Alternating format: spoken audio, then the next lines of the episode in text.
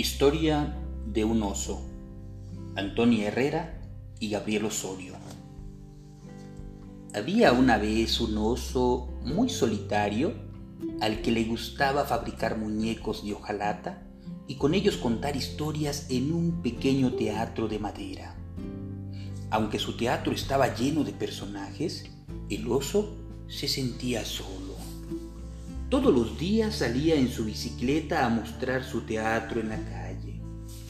Se instalaba en una esquina, tocaba la campana y esperaba. Cuando alguien se acercaba, el oso giraba la manilla y el teatro se abría. Siempre contaba la misma historia. Había una vez una familia de osos que vivía muy feliz hasta que un día el circo llegó a la ciudad y con él los domadores. Capturaron a muchos animales y se llevaron al oso muy lejos. Ahora el oso debía trabajar montado en una pequeña bicicleta. Así pasaron muchos años, pero él nunca dejaba de pensar en su familia hasta que un día decidió escapar. Miró su reloj y se preparó para dar su mejor salto.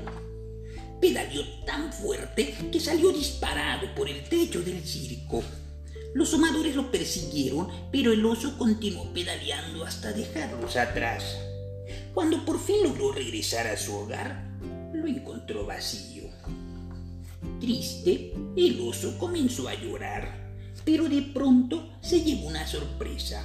Su familia lo estaba esperando. Al terminar la historia, el oso cerró el teatro y observó al niño alejarse.